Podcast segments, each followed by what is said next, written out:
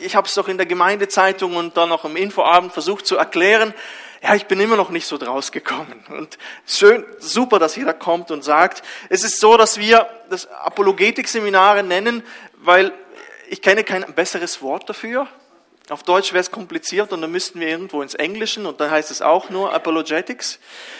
Ähm, aber Apologetik heißt so viel wie zur Verteidigung von etwas. Und hier heißt es dann zur Verteidigung vom Glauben etwas sagen und sprechen.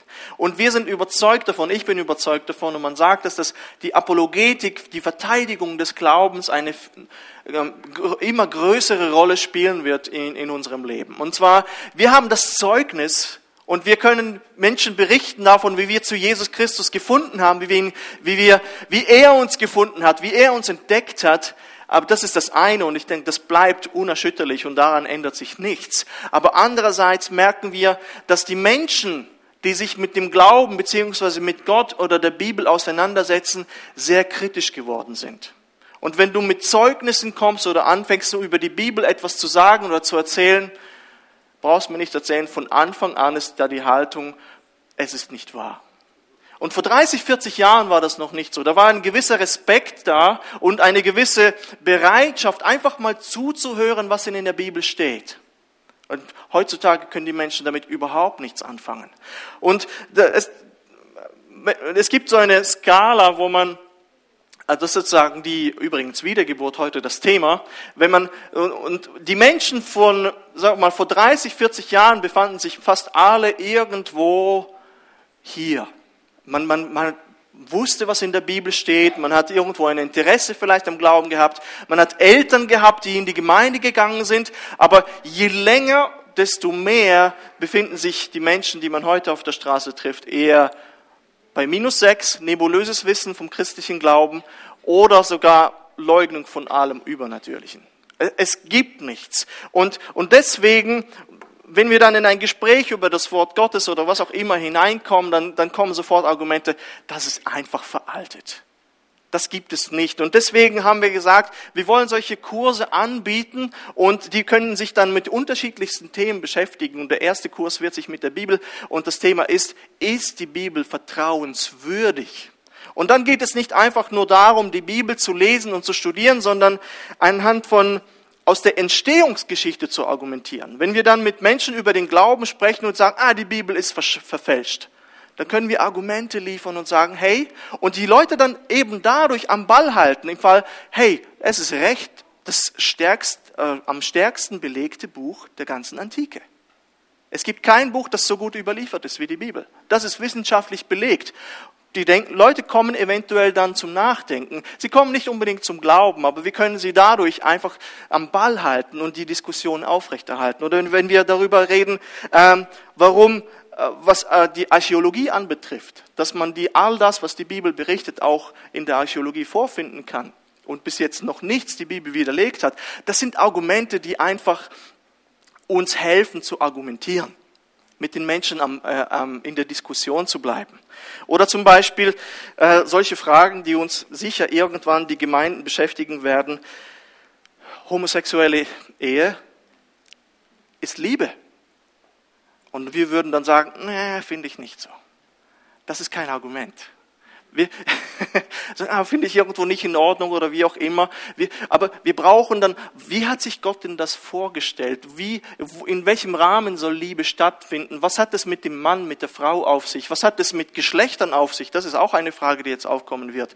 Gibt es 30 Geschlechter oder gibt es wirklich nur zwei Geschlechter?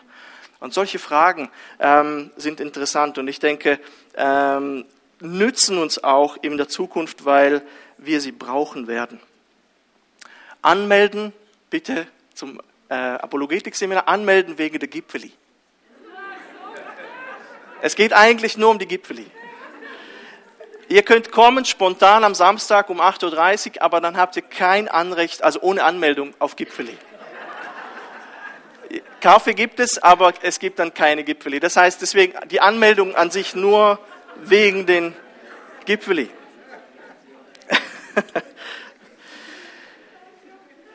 Wollen wir hineintauchen in den Text von heute? Das Thema heute ist sehr spannend. Äh, einfach die nächste Folie vielleicht noch einschalten. Und ich möchte gerade mit euch eintauchen. Wir sind in der zweiten Predigt in der Reihe Jesus und die Menschen. Und wir haben hier einen Dialog zwischen Nikodemus und Jesus. Und diesen finden wir in Kapitel 3 im Johannesevangelium. Und ich möchte gerade zu Beginn den Text mit euch lesen. Nikodemus und die Notwendigkeit der Wiedergeburt. Es war aber ein Mensch unter den Pharisäern mit Namen Nikodemus, ein Oberster der Juden. Der kam zu Jesus bei Nacht und sprach zu ihm, Rabbi, wir wissen, dass du ein Lehrer bist, von Gott gekommen, denn niemand kann die Zeichen tun, die du tust, es sei denn Gott mit ihm.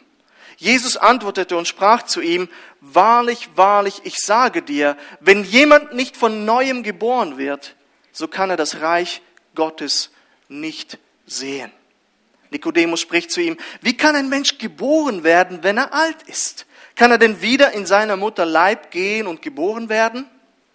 Jesus antwortete, wahrlich, wahrlich, ich sage dir, wenn jemand nicht geboren wird aus Wasser und Geist, so kann er nicht in das Reich Gottes kommen. Was aus dem Fleisch geboren ist, das ist Fleisch. Und was aus dem Geist geboren ist, das ist Geist. Wundere dich nicht, dass ich dir gesagt habe, ihr müsst von neuem geboren werden. Der Wind bläst, wo er will, und du hörst sein Sausen wohl, aber du weißt nicht, woher er kommt und wohin er fährt. So ist ein jeder, der aus dem Geist geboren ist. Nikodemus antwortete und sprach zu ihm, wie mag das zugehen? Jesus antwortete und sprach zu ihm, du bist Israels Lehrer und weißt es nicht? Wahrlich, wahrlich, ich sage dir, wir reden, was wir wissen und bezeugen, was wir gesehen haben, und ihr nehmt unser Zeugnis nicht an. Glaubt ihr nicht, wenn ich euch von irdischen Dingen sage, wie werdet ihr glauben, wenn ich euch von himmlischen Dingen sage? Und niemand ist gen Himmel aufgefahren, außer dem, der vom Himmel herabgekommen ist, nämlich der Menschensohn. Und wie Mose in der Wüste die Schlange erhöht hat, so muss der Menschensohn erhöht werden, auf dass alle, die an ihn glauben, das ewige Leben haben.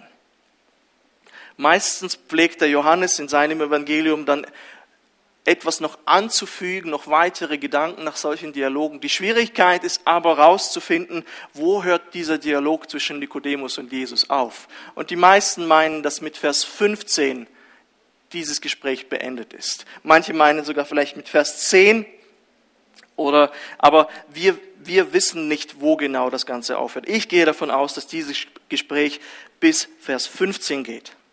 Es geht um eine Geburt. Wie froh bist du, kann ich euch sagen, wenn man vier Kinder hat, jemanden dabei zu haben im Kreissaal, der ein Experte ist, was Geburten anbetrifft. Als Mann ist man da für die Frau, also ich hoffe, ich weiß nicht, ihr Männer wart ihr dabei bei den Geburten eurer Frauen. Ich war da. Und, und, und so, diese Geschichten, du bist da, du hältst die Hand, du, du bist da für deine Frau und du merkst, irgendwo ist einfach eine Grenze da gesetzt und du weißt nicht, wie weiter. Und irgendwo muss man pressen, das Baby rutscht nicht durch und nicht jede Geburt war bei uns einfach. Und du merkst, du, du, ich bin mit meinem Latein am Ende. Und ich bin mich froh gewesen, da ist eine Hebamme und da ist die zweite und der Blick ist souverän. Total die Ruhe weg. Und selbst bei der ersten Geburt, wo es so schwierig war, habe ich teilweise hier die Sorge gesehen, auch in ihren Augen, aber trotzdem souverän durchgezogen. Und also, danke Herr, und danke Almut und wie die halt, ich habe sogar teilweise die Namen noch gemerkt, es einfach so geblieben ist. Du bist so ohnmächtig und bist froh, dass jemand da ist, der ein Experte ist im Bereich Geburt. Amen. Frauen wissen das und Männer, die dabei waren, auch. Und in unserem Text geht es auch um eine Geburt. Und man möchte meinen, Jesus hat jemanden vor sich, der ein Experte ist im Bereich der religiösen Fragen und der geistlichen Wiedergeburt. Jesus wundert sich über die Antworten beziehungsweise über das Unverständnis, das Nikodemus hier an den Tag legt. Und, Und das ist beunruhigend. Jesus sagt, du bist der Lehrer Israels und du weißt nicht die Dinge, von denen ich dir hier erzähle. Denn offensichtlich ist diese Wiedergeburt, diese Geburt, um in das Reich Gottes zu gelangen, notwendig. Man braucht diese Wiedergeburt. Und so ist die Kernaussage der heutigen Botschaft, das einzige Mittel, das den Zugang zum Himmel und ewiges Leben garantiert, ist die Wiedergeburt, die durch Glauben an Christus verliehen wird. Das einzige Mittel, das den Zugang zum Himmel garantiert und ewiges Leben garantiert. Und Jesus spricht mit diesem Mann und erschüttert die Grundfesten seines Glaubens. Ein Mann, der jemand war in Israel, der überzeugt war von dem, was er sagte und was er lehrte. Und seine, sein Fundament, sein Glaubensfundament, sein religiöses Konstrukt fällt auseinander.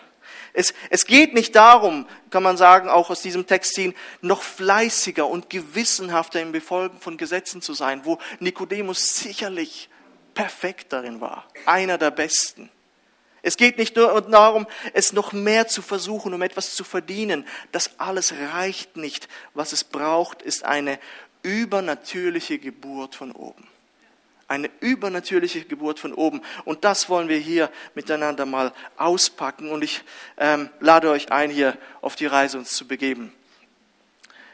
Nikodemus geistliche Voraussetzung. Was, was bringt dieser Mann mit sich, wenn man, wenn man diesen Text liest? Er kommt dreimal im Neuen Testament vor. Wir werden kurz einfach die anderen zwei Begebenheiten noch erwähnen am Schluss. Aber das ist nicht irgendein Pharisäer. Wenn es um Fragen des Glaubens ging, dann war er die Ansprechperson. Die, Jesus wundert sich über diesen Mann in Vers 10 und sagt, du bist der Lehrer Israels, nicht irgendein Lehrer, sondern du bist die Ansprechperson, wenn es um Fragen der Religion geht und du weißt nicht, worüber ich rede. Es war, es war ein wichtiger Mann. Er war Mitglied des Hohen Rats oder des Sanhedrin, der aus 70 Mitgliedern bestand und für religiöse Fragen vor allem zuständig war, aber auch für zivile Fragen, zwar unter den Römern, aber immer noch ähm, ein, ein sehr wichtiges äh, Organ in, in der jüdischen Rechtsprechung und auch für religiösen Fragen. Und der Hohe Rat und das Sanhedrin, wo der Nikodemus drin war, war auch derjenige, der schlussendlich dafür gesorgt hat, dass Jesus am Kreuz verurteilt wurde oder verurteilt und dann gekreuzigt wurde. Er war ein Oberster der Juden. Ein Oberster der Juden. Aber er war wohl auch noch mehr als das, eben Lehrer und eine sehr angesehene Person und ich glaube eine sehr höfliche Person. So wie er zu Jesus kommt und wie er mit Jesus spricht, ist sehr respektvoll. Ich glaube, er war hoch angesehen und wir sehen, dass er in der Nacht zu Jesus kommt und es wird einfach darüber spekuliert, warum ist Nikodemus in, äh, in der Nacht gekommen. Die einen sagen, weil er sich verbergen wollte, weil er Angst hatte, weil er sich nicht positionieren wollte, weil er selber unsicher war, was genau dieser Jesus lehrt und einfach Angst hatte, von den anderen im Hohen Rat verurteilt zu werden. Könnte sein. Und die anderen sagen, dass es einfach eine Zeit gewählt hat, der für einen Besuch einfach viel besser war, viel günstiger war. In der Nacht konnte man miteinander reden. Ähm, ja, man hat gearbeitet und, und wir haben zwar durch diesen Text innerhalb, glaube eine Minute gebraucht, das zu lesen, aber ich bin davon überzeugt, dass dieses Gespräch stundenlang gedauert hat. Und wir haben hier ein, ein Sirup. Die Schweizer gern trinken Gern Sirup? Ein Sirup, so ein Kondensat von dem allem, was Sie besprochen haben. Und, und deswegen, äh, weil ich glaube nicht, dass Sie eine Minute miteinander gesprochen haben und tschüss. Sondern er kam extra in der Nacht zu Jesus, um mit ihm darüber äh, zu sprechen. Und ich denke, beides könnte stimmen. Einerseits die Angst, aber andererseits ist auch die Nacht im Johannesevangelium immer damit verbunden, man hat Zweifel. Immer wenn die Nacht bei Johannes kommt, dann, dann sind immer Zweifel, dann sind immer Ängste da vorhanden. Und das könnte vielleicht auch noch eine Rolle spielen. Aber das ist Spekulation, weil Johannes sagt nicht genau, warum es in der Nacht ist. Und nun steht er hier vor diesem Jesus. Er steht vor diesem Jesus und offensichtlich beschäftigt ihn etwas ganz gewaltig. Er, er spürt, dass dieser Jesus ein großer Mensch ist und, und er hat, man, ich, ich, ich lese zwar zwischen den Zeilen, aber ich bin überzeugt, dass das irgendwo in dieser Richtung stimmt. Man würde es in der Psychologie sagen, da ist eine kognitive Dissonanz in seinem Inneren. Okay, ich, ich versuche das zu erklären. Er, er merkt, dass an seinem Weltbild etwas nicht stimmt. Er ist zwar einerseits überzeugt davon, das, was wir Pharisäer tun, ist genau richtig. Wir versuchen mit allen Mitteln das Gesetz einzuhalten. Mindestens diese 613 Gebote und noch viel mehr. Und in den einzelnen Geboten versuchen wir so genau wie möglich zu sein darf man eine Feige tragen am Tag? Und wie weit darf ich diese Feige tragen? Darf ich dieses und jenes tun? Die Feige ist in meine Hosentasche gefallen. War das jetzt Arbeit oder nicht? Wir haben alles. Also sie haben sich vollkommen verzettelt darin. Und, und er meinte wirklich, oh, wir machen das genau richtig. Wir machen das genau richtig und wir schauen danach, dass alles stimmt und alles passt. Und dann hört er von diesem Jesus und merkt, das, was dieser Jesus lehrt, ist irgendwie anders als das, was wir lehren. Ist irgendwie anders als das, was ich kenne. Und seine, er, er, er merkt, es ist wie, es sind so nicht stimmige Gedanken in ihm. Er merkt, einerseits machen wir es, glaube gut, aber hm, dieser Mann ist von Gott, dieser Jesus. Und er sagt das auch. Da kam zu Jesus bei Nacht und sprach, Rabbi, wir wissen, dass du ein Lehrer bist von Gott gekommen. Aber das, was er lehrt, ist irgendwie nicht das.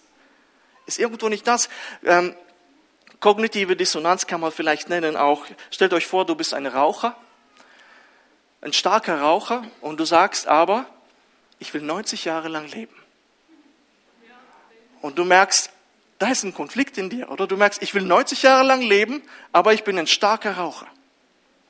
Und das passt irgendwie nicht zusammen. Was machst du jetzt daraus? Entweder du passt dein Verhalten an und reduzierst das Rauchen oder du hörst damit auf und dann wird wieder 90 Jahre möglich sein oder was machst du? Du fängst an, das ein bisschen zu relativieren. Ah, ich glaube, Rauchen ist nicht so ungesund. Oder du sagst, ah, ich kenne meinen äh, Cousin, der ist 90 geworden. Und äh, der alte Bundeskanzler Helmut Schmidt ist noch über 90 geworden, war ein Kettenraucher. Und so versucht man diese kognitive Dissonanz ein bisschen zu lösen. Und das ist die Frage jetzt hier bei Nikodemus. Was wird er tun? Er merkt, das, was Jesus lehrt, ist absolut nicht das, was ich lehre. Wird er das ein bisschen verharmlosen oder wird er sich Jesus annähern? Versteht ihr? Und das ist sein Konflikt. Das ist, das ist was, was ihn umtreibt. Er respektiert Jesus als einen Lehrer, der von Gott gesandt wurde, aber er sagt nicht, du bist ein Prophet. Er sagt nicht, du bist der Messias, wie die Jünger schon in Kapitel 1. Da braucht es nur einen Gedanken, einen Wort, eine geistliche Sicht auf etwas und schon sofort haben die Jünger gesagt, du bist der Messias, der, so, der, der von Gott kommt. Er sagt einfach nur, du bist Lehrer. Er ist vorsichtig. Und, aber er merkt, dass eben das, was Jesus sagt, ihn in einen Konflikt bringt. Nikodemus gehört zu den Menschen, die Jesus zwar glaubten aufgrund seiner Zeichen und Wunder, aber Jesus weiß, und deswegen ist die Antwort in Vers 3, knallhart, dass dieser Glaube höchst oberflächlich ist. Er, er vertraute ihnen sich nicht an. Und so ist auch bei Nikodemus einerseits Bewunderung und Anerkennung für Jesus vorhanden, aber durch die große Mehrheit seiner Kollegen ist er eigentlich, ah, ich bin eigentlich im anderen Lager, ich gehöre eigentlich zu denen. Konflikt, ein Konflikt in ihm und wie entscheidet er sich? Und wir merken schon hier, dass ein Bewundern von dem, was Jesus tut oder getan hat, Gott nicht beeindrucken kann. Jesus, er, er schmeichelt ihm, er sagt, hey, du bist ein, ein Lehrer von Gott. Und wir werden dann im Vers 3 sehen, beeindruckt mich nicht beeindruckt mich nicht. Man kann sogar sehr wohlwollend darüber reden, was Jesus getan hat und was in der Bibel steht. Und die Anerkennung durch Nikodemus ist offensichtlich, aber es ist so, als ob du den Vorschlag der gegnerischen Partei zum Beispiel in der Politik, finde ich immer, zumindest in Deutschland ist es so immer.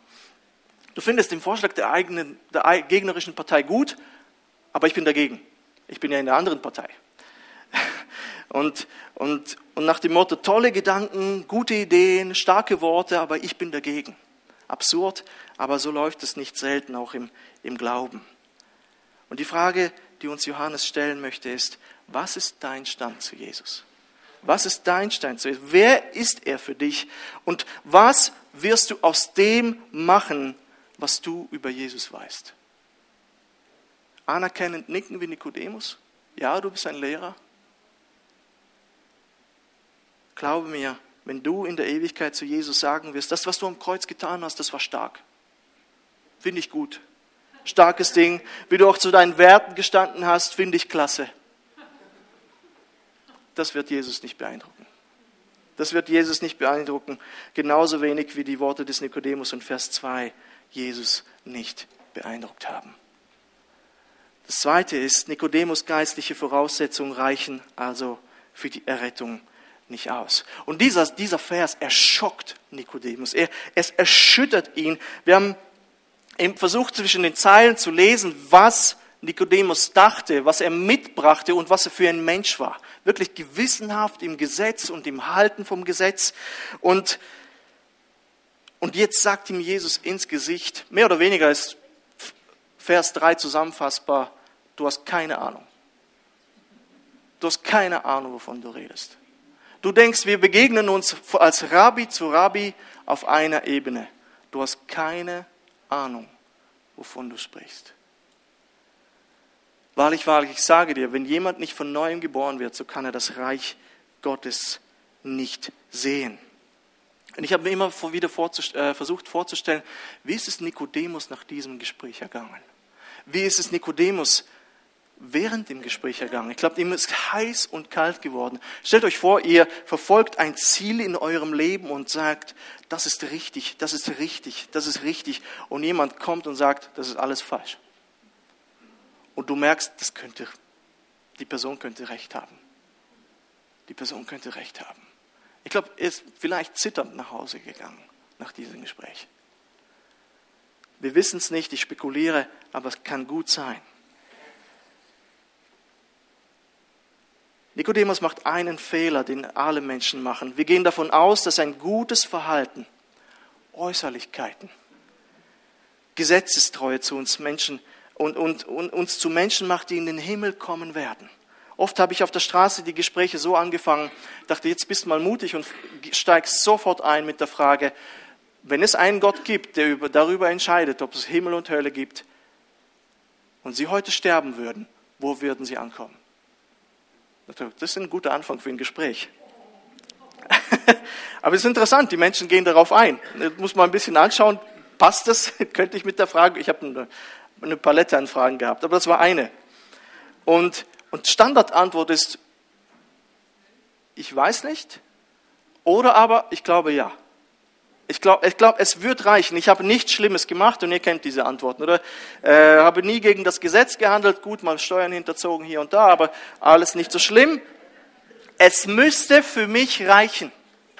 Und Nikodemus ist voll in dem Denken, es müsste für mich reichen.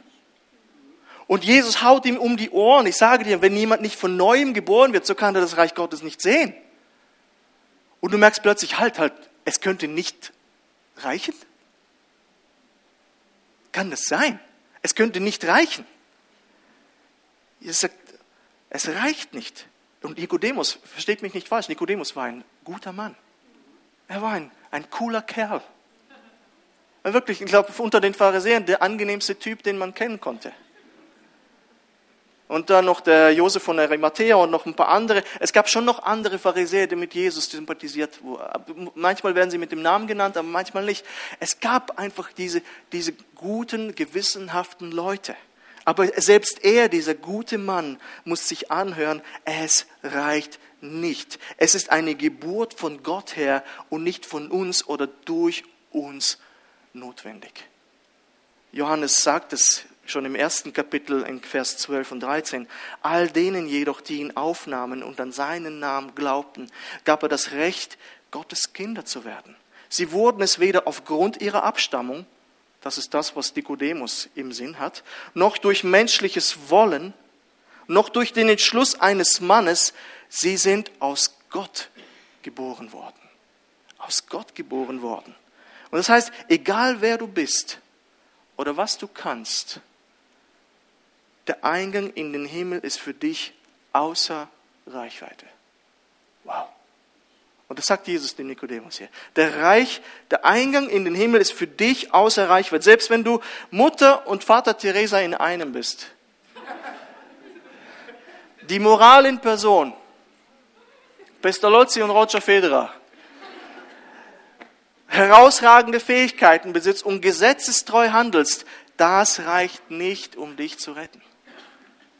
Stell dir vor, so ein Mann, der so gewissenhaft war wie Nikodemus, muss sich so etwas anhören. Wie bei der natürlichen Geburt wir nichts dazu beitragen konnten. Ich glaube, niemand von euch hat entschieden, jetzt komme ich mal zur Welt. Das geht nicht, oder? Da, da, entscheiden andere darüber, ob ihr zur Welt kommt oder nicht, oder ob man überhaupt euch will oder ein Kind. Und selbst die Eltern wissen nicht, was genau dabei herauskommt. Hoffentlich bereuen sie es nicht dann auch.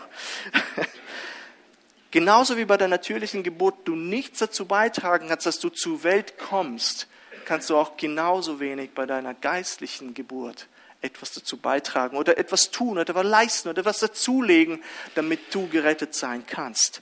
Und so definieren wir auch die Wiedergeburt so, wenn Grudem in seiner äh, biblischen Dogmatik sagt, Wiedergeburt ist ein verborgener Akt Gottes, in dem er uns neues geistliches Leben mitteilt, manchmal auch von neuem geboren genannt wird. Ein verborgener Akt Gottes. Jesus wird über den Wind sprechen, der saust und so weiter. Wir wissen nicht genau, wie das geschieht. Wir wissen, dass wir wiedergeboren sind und der Geist Gottes in uns ist. Aber wie das passiert, wissen wir nicht. Das ist ein verborgenes Geschehnis und in dem uns ein neues geistliches Leben mitteilt. Und die Frage, die du dir stellen musst, hast du diese Wiedergeburt erfahren? Hast du diese Wiedergeburt erfahren? Hast du neues geistliches Leben in dir? Und welche Voraussetzungen es braucht? Ich habe ein bisschen versucht, den Text aufzuteilen. Erfährt Nikodemus in den nächsten Versen. Also, ich glaube, Nikodemus ist, ich habe in meinem Konzept hier Lost in Space. Der, der ist dermaßen aus den Fugen rausgehauen worden. Er ist, glaube ich, mit, mit Recht, mit viel Respekt als Gentleman zu Jesus gekommen, aber ich dachte, er dachte, wir begegnen uns auf Augenhöhe. Ich spreche mit Rabbi an, ich bin auch Rabbi, ich bin der Lehrer. Naja, ich sag's nicht laut, aber, aber Jesus haut ihm so eins um die Ohren. Er sagt, er versteht gar nichts. Wie kann ein Mensch geboren werden, wenn er alt ist? Wie soll das gehen? Was ist das für eine Zauberei? Ich weiß nicht einmal, ob Nikodemus das überhaupt ernst meint. Äh, er ist dermaßen überfordert von dem, was Jesus da gesagt. Du musst von oben, äh, eigentlich heißt es von neuem hier in unserem Text, aber eigentlich im Griechischen heißt es von oben. Von oben geboren werden. Das habe ich vergessen zu erwähnen. Was ist das für eine Zauberei? Wie soll das gehen? Manche meinen sogar, die Ausleger, vielleicht ist es sogar so eine spöttische Bemerkung, ja, soll ich jetzt wieder zurück in den Schoß meiner Mutter? ich kann damit überhaupt nichts anfangen. Vielleicht hat er es auch einfach gesagt, weil er perplex war und vielleicht so verwirrt, dass er es wirklich so meinte. Er, er dachte immer, dass er durch das Geburtsrecht automatisch zum Reich Gottes gehört. Ich bin doch ein Jude von Juden und ich bin nicht irgendein Jude was ihn vielleicht hätte ausschließen können von, von dieser Vorstellung, dass er zum Reich Gottes dazugehört, ist vielleicht ein gotteslästerliches, ein äh, gottloses Leben. Aber sonst, ich bin ein Jude, ich gehöre dazu. Aber Jesus sagt das Gegenteil. Egal wer du als Person bist, du bist automatisch ausgeschlossen vom Reich Gottes. Wow. Du kommst nur hinein, wenn du von oben oder von neuem geboren bist. Und so wiederholt Jesus das Gesagte, Vers 5, und fügt noch an, dass man aus Wasser und Geist geboren sein müsste. Und hier spekuliert man, was bedeutet aus Wasser und Geist. Und hier müssen wir einfach kurz stehen bleiben. Ähm, das Wasser wird von den einen mit der Taufe in Verbindung gebracht. Ich bin nicht dieser Meinung, aber ich sage auch, ich werde euch sagen, was ich meine, was damit gemeint ist, aber entscheidet selbst. Aber hört zu, was ich sage. Das ist wichtig. Die einen bringen die Taufe des Johannes oder die Taufe Jesu damit in Verbindung. Nur wenn sie über die Taufe des Johannes reden, die Taufe findet gerade überall statt, Nikodemus versteht überhaupt gar nichts. Die Taufe, darüber wird nicht einmal geredet. Es ist in diesem Kontext überhaupt nicht vorhanden. Und außerdem, wenn wir sagen, man muss wiedergeboren werden aus Wasser, was Taufe bedeuten würde, dann heißt es, dass wir unbedingt getauft sein müssen, um gerettet zu werden. Aber die Bibel sagt doch ganz klar, dass wir aus Glauben errettet werden und aufgrund von der Gnade. Epheser 2, äh, ich glaube mit die erste Predigt, da haben wir gesagt, Verse 6 und 7, aus Gnade seid ihr errettet und das nicht aus euch, Gottes Gabe ist es und auch nicht aus Werken, damit sich nicht jemand rühme. Es ist Gnade und Glaube. Johannes 3,16, jeder wird errettet, der glaubt. Jeder, der glaubt, wird errettet. Und deswegen zu sagen, das Wasser meint äh, Taufe, wäre etwas komisch. Aber meiner Meinung nach geht es um etwas anderes. Und, und es ist eine geistliche Geburt und Wasser und Geist meinen hier das Gleiche. Wenn wir den Vers 5 anschauen, wahrlich, wahrlich, ich sage dir, wenn jemand nicht geboren wird, aus Wasser und Geist. Und das ist wie eine Einheit. Von neuem geboren, aus Wasser und Geist. Ein Ding. Und ich meine, das meint dasselbe. Und die Stelle, die Jesus da gemeint hat, weil Jesus geht davon aus, dass Nikodemus es wissen muss. Er redet nicht irgendwie heraus aus seinem Kontext, sondern Jesus überrascht. Du weißt nicht, worüber wir hier reden? Hast du nicht gelesen im Hesekiel? Und wir können sagen, oh, Hesekiel, da weiß ich gar nicht, was da drin steht. Glaub mir, Nikodemus wusste das. Nikodemus wusste, er kannte wahrscheinlich die ganze Torah und all die anderen prophetischen Bücher auswendig. Er wusste, was da drin steht. Und, und trotz aller Schriftkenntnis hat Nikodemus diesen Teil verpasst. Und so steht es bei Hesekiel, was Gott verheißen hat. Hesekiel 36, 25 bis 27. Noch einmal, es ist das, was ich denke. Aber ich denke, das, das könnte hinhauen. Und ich werde reines Wasser auf euch sprengen und ihr werdet rein sein von allen euren Unreinheiten.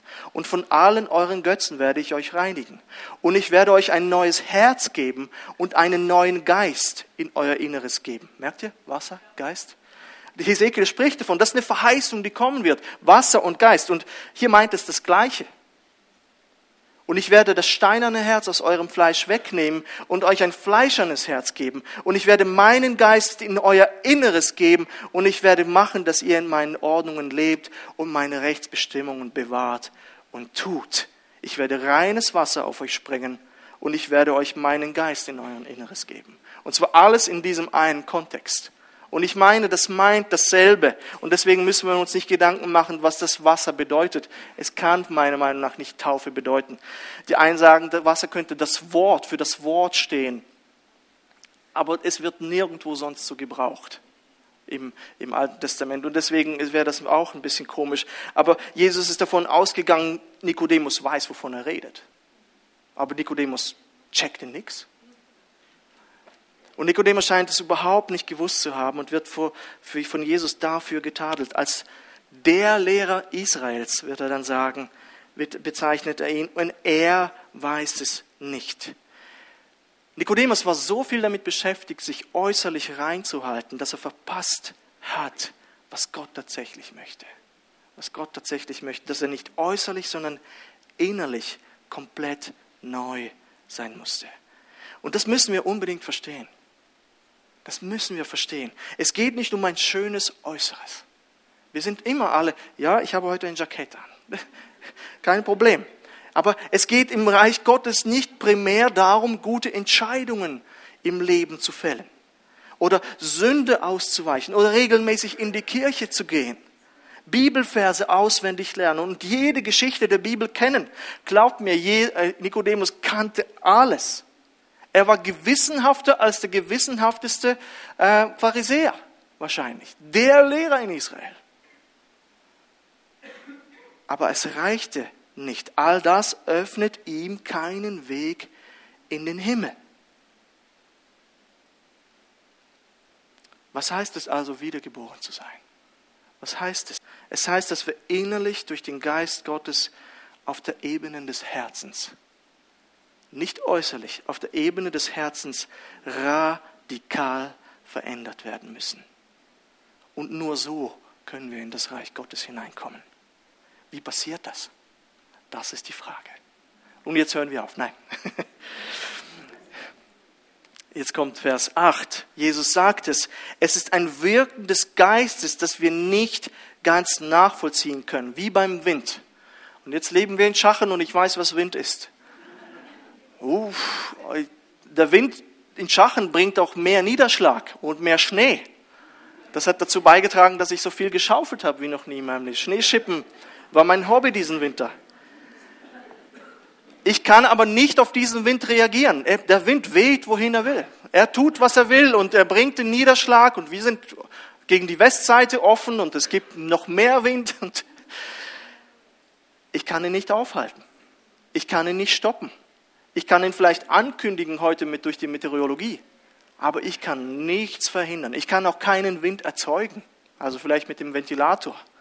Oder, aber das ist nicht das, was Jesus sicher meint. Der Wind weht, wo er will.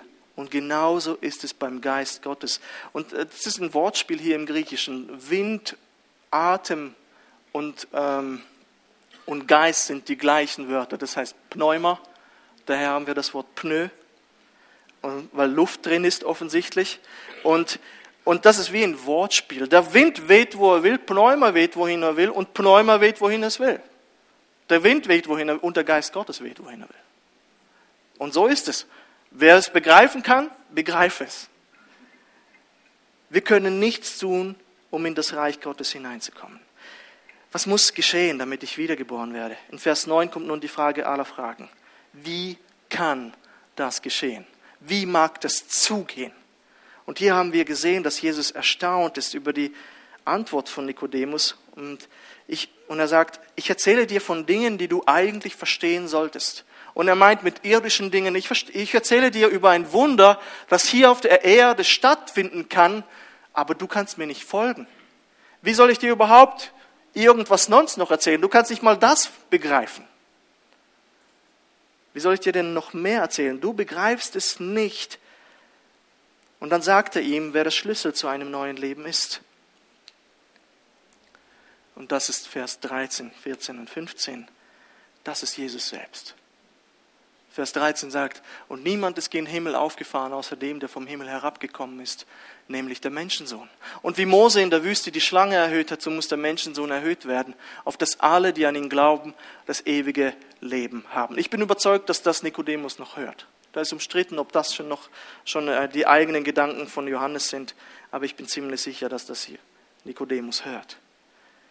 Er sagt, ich bin im Himmel gewesen. Mit anderen Worten. Ich bin im Himmel gewesen. Ich habe ich hab das Anrecht. Ich bin, Henoch und Elia sind in den Himmel aufgefahren. Ich habe dort gewohnt.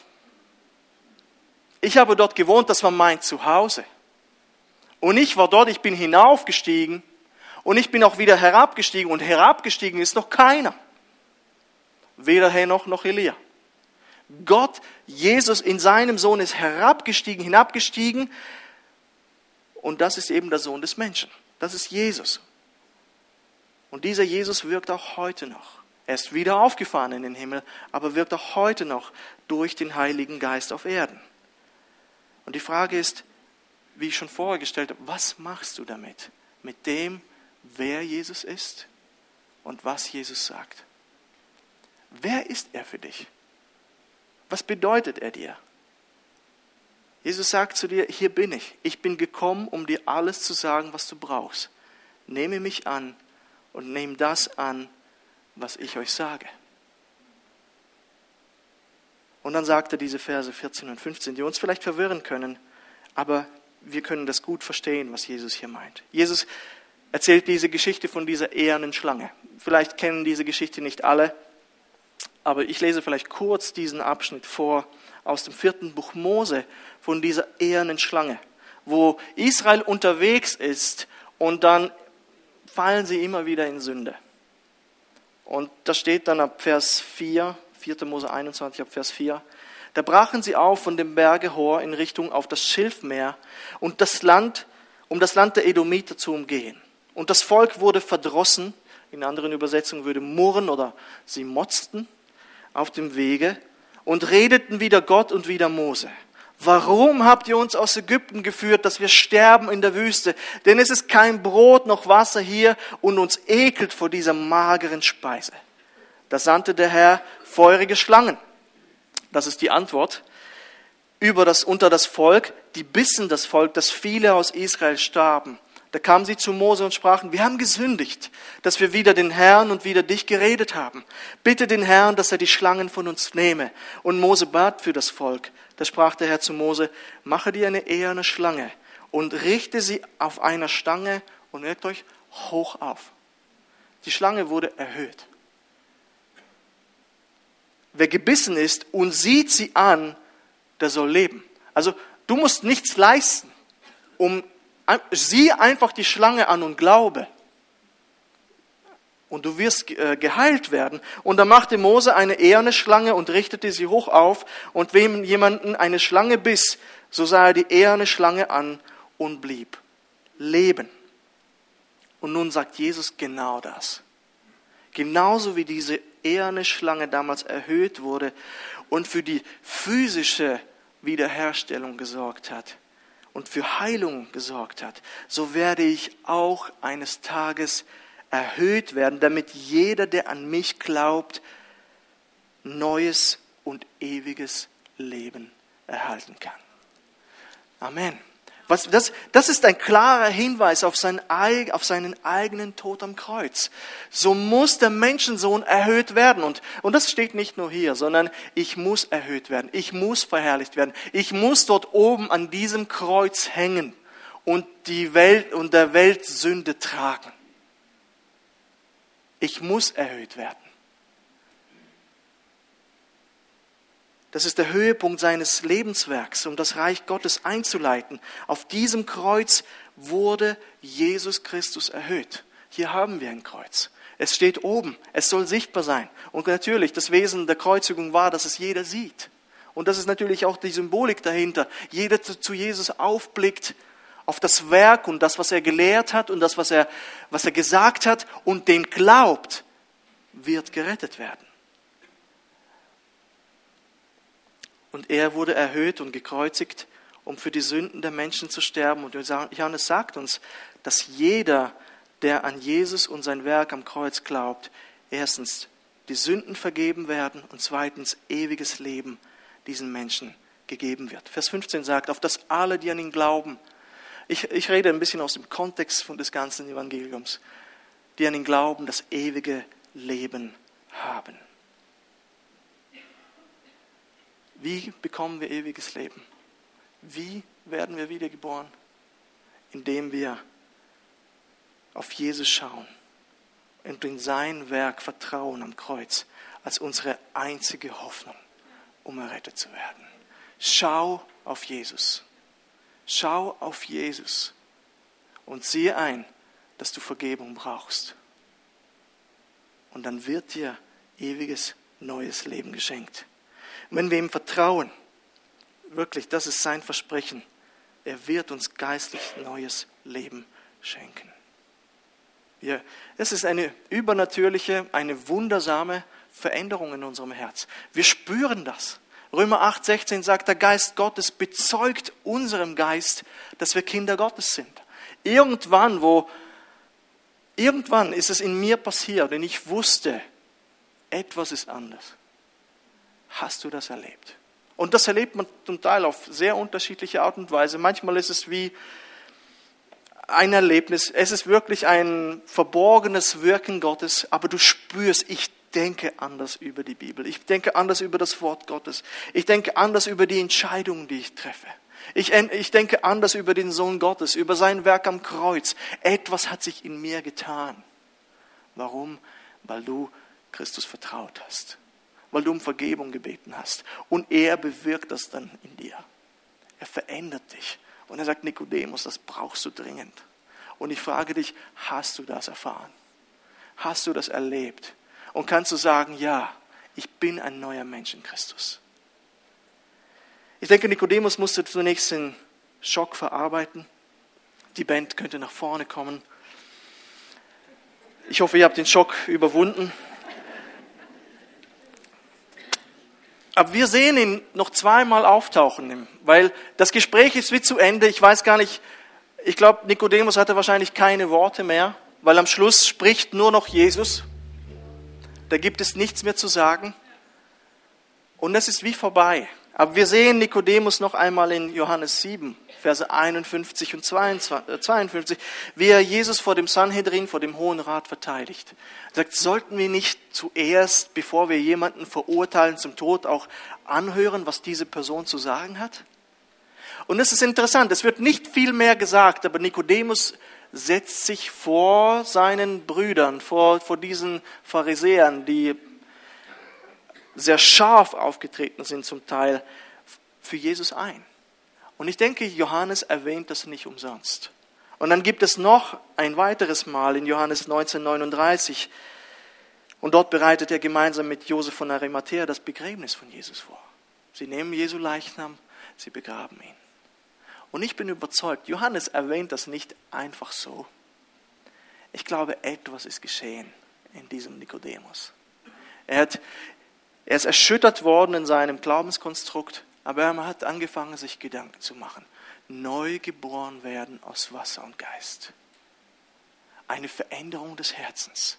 Weg vom Äußerlichen hin zu einer inneren Veränderung. Das hat in ihm gearbeitet. Das hat in ihm gewirkt. Es hat ihn verändert. Ich glaube das einfach, dass da etwas passiert ist. Und wie sieht es mit dir aus? Hast du ewiges Leben? Kannst du sagen, dass Gott in dir lebt und dir neues geistliches Leben geschenkt hat? Das hoffe ich. Sonst komm auf mich zu, komm, komm auf irgendjemand zu, den du kennst aus der Gemeinde. Vielleicht bist du neu hier. Ähm, lass uns darüber reden. Vielleicht wirst du sagen, ich habe, glaube noch nie das erlebt. Ich habe das noch nie erlebt. Lass uns beten, lass uns reden. Vielleicht irrst du dich auch. Aber lass uns reden. Lass uns uns unterhalten. Ich möchte noch beten. Herr Jesus, ich danke dir. Ich danke dir für das wunderbare Geschenk. Für das größte Geschenk, das du uns geben kannst. Das ist die Wiedergeburt. Neues geistliches Leben, das uns ewiges Leben ermöglicht. Geschenkt aufgrund deiner Gnade durch den Glauben. Und ich danke dir. Ich kann jedes Mal sagen, ich habe es nicht verdient. Aber ich bekomme es geschenkt. Bekomme es geschenkt durch dich. Und ich bitte dich, wenn Menschen da sind, die, die das noch nie erlebt haben, die, die sich nicht auf dich eingelassen haben, die vielleicht irgendwo in Äußerlichkeiten sich ver äh, verloren haben, im Gottesdienstbesuch und irgendwo da sein, präsent sein, aber diese innere Veränderung noch nie erfahren haben. Ich bitte dich, dass du diese Herzen jetzt ansprichst. Und dass, dass du sie wach wächst, genauso wie du Nikodemus wach geweckt hast. Er dachte, er ist sicher.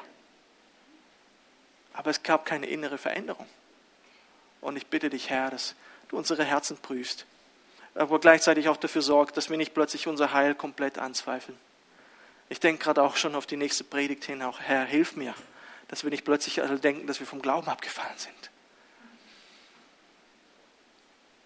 Aber Herr, diese innere Veränderung, die ist notwendig. Ohne diese innere Veränderung und die Geburt von oben, von neuem, sehen wir dich nicht. Das sagst du klipp und klar und deutlich. Und ich bitte dich, dass so viele Menschen wie möglich noch das erleben dürfen. Diese Wiedergeburt, diese Geburt von oben. Danke dir, Jesus. Danke dir. Amen.